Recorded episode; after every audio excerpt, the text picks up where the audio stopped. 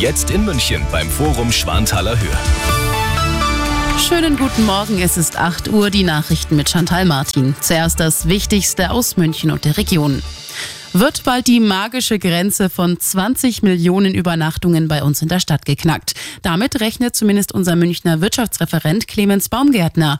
Vor allem wegen den vielen Großveranstaltungen, die diesen Sommer bei uns in München stattfinden für die Münchnerinnen und Münchner. Da wird wahrscheinlich natürlich das Konzert geschehen. Ganz vorne stehen Coldplay, Taylor Swift, Adele. Das ist nur ein bisschen was. ACDC garniert noch draußen rum. Ed Sheeran auf der Wiesen, auch ein ganz besonderer Leckerbissen. Ja, und da wollen wir auch vor allem den Münchnerinnen und Münchnern Dankeschön sagen, die vielleicht Einschränkungen haben, weil es mal wieder eine volle U-Bahn gibt. Danke für die Geduld, einfach gelassen bleiben, aber München profitiert davon. Pro Kopf etwa gibt ein durchschnittlicher Adele-Besucher den Berechnungen zufolge rund 450 Euro pro Tag bei uns in München aus. Als letztes Bündnismitglied hat Ungarn jetzt Ja gesagt, was den NATO-Beitritt von Schweden angeht. Ein historischer Tag schrieb dazu Schwedens Ministerpräsident Christensen.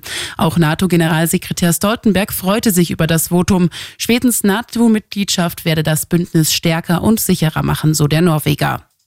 Riesiges Glück hatte jetzt eine Lottospielerin aus Mittelfranken. Sie hat knapp 49 Millionen Euro gewonnen.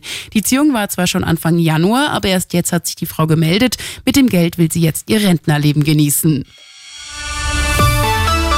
Und das ist sonst noch los in München und der Region. Knapp 40 Jahre war er im Bayerischen Landtag, 15 Jahre Chef der CSU-Fraktion. Der frühere Landtagspräsident Alois Glück ist gestern im Alter von 84 Jahren gestorben.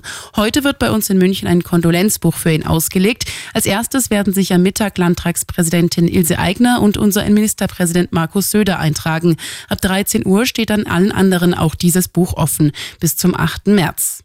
Und es wird gegackert. Neben Schülern und Lehrern sind jetzt auch fünf Hühner an der Mittelschule Taufkirchen im Landkreis München unterwegs. Arabella Lokalreporter Uli Floll. Gemeinsam mit einem Schreiner haben Schülerinnen und Schüler einen Autoanhänger zum Hühnerstall ausgebaut. Geplant sind bunte Projekte. Zum Beispiel wird mit Eiern gekocht. Fehlen nur noch Namen für die Hühner. Bei Vorschlägen wie Greta Huhnberg wird eine Entscheidung aber sicher nicht leicht. Immer gut informiert und das Update wieder um halb neun. Und jetzt der zuverlässige Verkehrsservice für München und die Region mit dem Morgenhuber.